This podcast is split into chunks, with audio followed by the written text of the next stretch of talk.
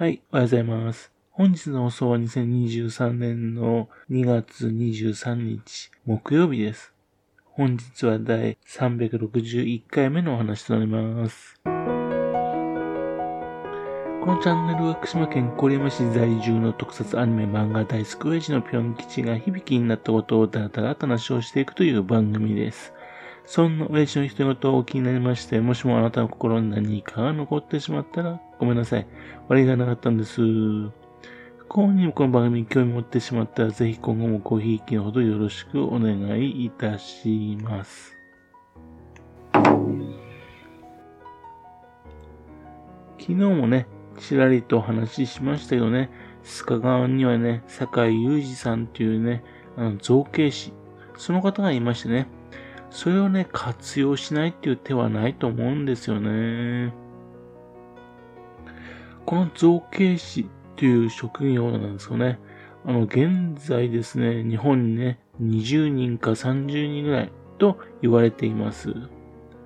最近はですね、それになりたくてね、フィギュアデザイン学科を持つですね、学校などもね、あるみたいですね。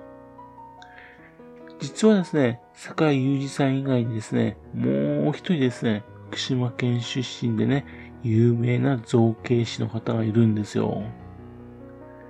それもね、坂井裕二さんのね、あのー、いる須賀川に近いところなんですね。矢吹町出身の方なんです。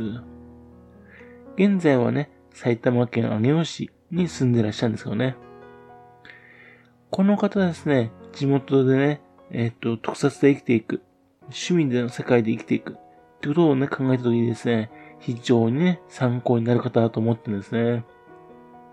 その方の名前はね、岡武さんっていう方なんですよ。あの、プレジデントっていうね、雑誌があるんですよね。あのビジネス界で行きますね、上昇志向な方がね、よくね、読む雑誌ですね。この岡さんですけどね、2018年の5月号にね、紹介されてるんですね。岡さんをね、紹介したページ部分ですけどもね、ちょうどプレジデントのね、の見本ページになってましてね、無料で読むことができるんですね。それからあと、アントレっていうですね、ビジネスパーソン向けのですね、サイトがあるんですね。そこでもですね、岡さんについて、ね、インタビューされてコラムとなっています。こちらの方も2019年の5月です。今回ですね、その2つの記事をね、使いましてご紹介したいと思っています。岡さんはですね、1961年生まれの方なんですよ。矢吹町出身なんです。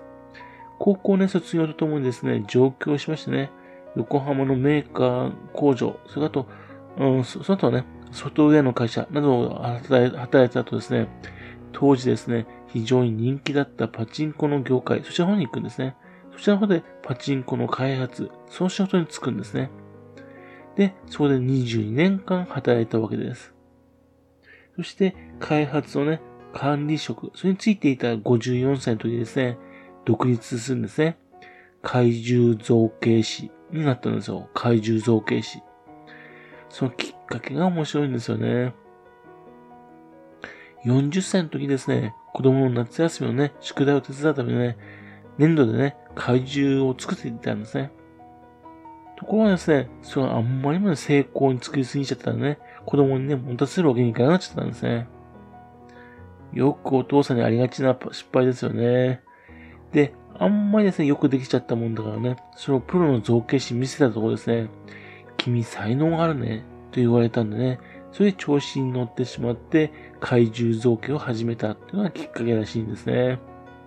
というわけで、40歳になってなってね、自分の才能に気づいたんですね。まあ、そうするとね、普通は一人でね、コツコツとね、仕上げていくんですけどね、お母さんはね、えっ、と、そこはちょっと違ったんですね。本業の傍らですね、目指せ造形師というね、ブログを立ち上げてね、そしてのめり込んでいったんですね。ここが大事ですよね。みんなにアピールしてね、自分がね、えっと、途中でね、やめちゃう。ね。造形師になるものをやめちゃうのをね、立っちゃう。ね。ということですね。それとまた、それやりながらね、自分でね、技術を高めていく。情報を仕入れていく。ってことですね。そういうことが、ブログを立ち上げたことによってやっていくわけですね。このブログとね、あとイベント、それに参加してね、どんどんですね、周りに固定の不安を作っていったんですね。そしてですね、もう一つですね、怪獣造形師になるためにはですね、どうしたらいいんだろうってことをね、それで一生懸命勉強するんですね。というわけで、独立までのね、14年間かけましてね、パチンコの開発とね、怪獣造形、その二足のわらじを吐きながらですね、考えるんですね。商品分析、ね、それと商品企画、それは必要だろうと。そしてあと、いくらね、あのー、売り上げてもね、粗利率、ね、それはですね、どのぐらいだったっていうね、事業計画、そう立てられる人じゃなきゃダメだってことを気づくんですね。で、3人の子供がね、独立して、そして家のローンも払い終わったって時ですね、その時、あの、会社の方でね、早期退職のね、そちらの方を募集してたんで申し込みをしまして、これはチャンスと怪獣造形師になったんですね。で、1年目はね、失業手当をもらいながらね、試行錯誤しましてね、2年目から本格起動と。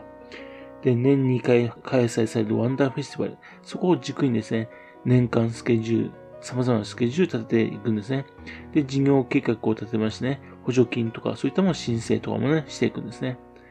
で、あと自分でですね、つぶろやプロとかね、角川、そちらの方にですね、キャラクターのね、版権契約とかしていくんですね。というわけでね、職人気質だけではダメでね、まあ、こういった書類書き、そういったのが重要なんですね。それは3年目からですね、地元、上尾市のところですね、大人向けのね、造形の教室、そちらの方を開催するんですね。単にね、怪獣造形だけの収入ではなくてね、あの、講師っていうね、安定収入、安定収入、そちらの方を確保したんですね。ブログをきっかけにですね、他の造形師、ね、育てた造形師だと一緒にですね、造形工房キトラというのをですね、55歳の時にね、立ち上げるんですね。で、まあこれビジネスな関係の話しましたけどね、これは怪獣造形師としてのね、才能、そういったものがあったからなんですね。っていうんで、まあ2006年とかね、あの、埼玉県の上尾市の美術展、そちらの方でね、展示しまして、議長賞、そちらの方をもらったりとかします。翌年にはですね、同じく今度は教育長、そちらのを受賞したりします。といってね、美術展、そういったところに展示しまして実績をつけていくんですね。で、2012年の時にはですね、えー、群流活況、猫とドラゴン展っていうね、東京都美術館、そちらの方でね、展示会をするようになったんですね。ちなみにこの時に展示した作品はですね、あのー、故郷のね、矢吹町の方でも展示会を行いましてね、その後ですね、現在矢吹町のところにね、寄贈してます。その震災の年からですね、毎年のですね、東京の方のね、文化村とかね、そちらの方のギャラリーのところでね、展示会を行っているんですね。で、昨年はですね、日本の怪獣絵師っていうとですね、海田裕二さんか、西川真二さんか、ということなんですが、その西川真二さんとですね、ね、組みましてね、展示会、そちらの方も開いていたんですね。それと昨年はですね、郡山市のね、国際アートデザイン大学校、そちらの方でね、特別講師として行きましてね、そして講座とかも行ったみたいなんですね。というわけでですね、現在大勢のですね、不安がいる造形師となっているですね。職人としてね、技術だけではなくてですね、このようなですね、ビジネス的なね、視点、それとも非常に大事だと思うんですよね。というわけで、地方に住むオタクにはですね、いろいろと勉強になる方ではないのかなというふうに思っております。はい。それではまた次回よろしくぴょん吉のオタクの話をお付けくださいね。本日もお聴きくださいまして誠にありがとうございました。